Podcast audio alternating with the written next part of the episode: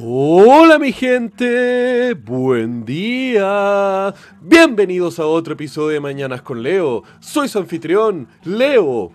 Viernes primero o uno de junio. Es viernes y sus cuerpos ya lo saben.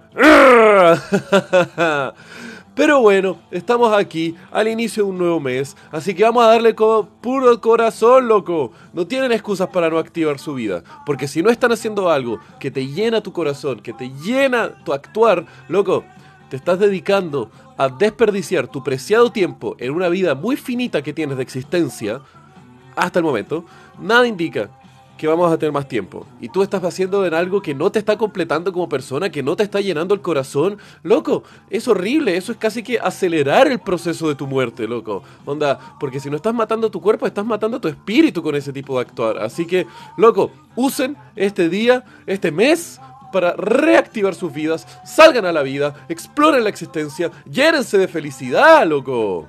¡Uh! Y bueno, hablando de tiempo finito, conexión ahí. ¿Sabían ustedes de que todos nosotros usamos el sistema métrico, no? Loco, onda, kilómetros, eh, kilogramos, todo eso tiene a base de 10, es súper ordenadito. Pero loco, nuestro tiempo no es tan ordenado. Tenemos días de 24 horas compuestos por minutos que están hechos...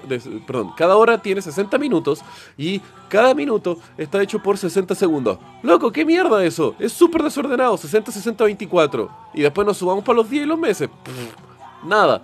Entonces, ¿Por qué no utilizar un sistema decimal para el tiempo? Bueno, en 1788, perdón francoparlantes, Claude Boniface Collignon propuso el separar el tiempo en decimales y crear un calendario un poco más ordenado a base de 10.